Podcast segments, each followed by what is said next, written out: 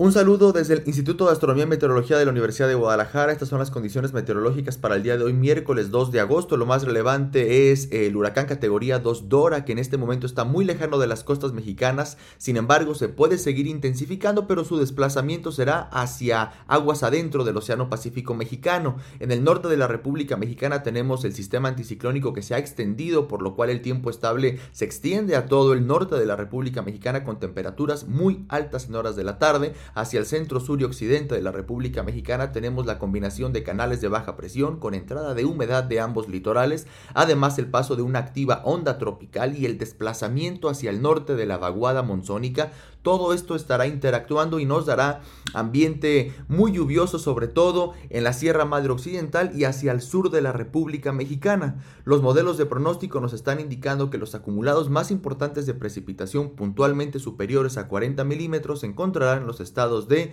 Guerrero, el sur de Oaxaca, el istmo de Tehuantepec y también sobre la Sierra Madre Occidental. En el estado de Jalisco estarán concentrados principalmente de la sierra hacia la costa del estado. Para el día de hoy por la tarde en el área metropolitana de Guadalajara. Esperamos temperaturas entre 30 y 31 grados Celsius, cielo parcialmente nublado,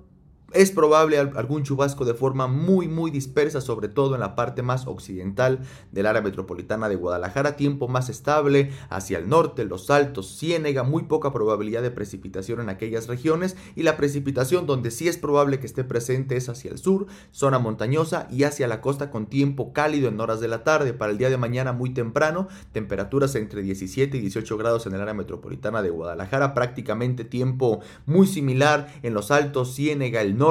muy estable el tiempo y hacia la zona costa nuevamente es, es probable que eh, amanezcamos con alguna llovizna de forma dispersa y las temperaturas, eso sí, bastante cálidas al amanecer.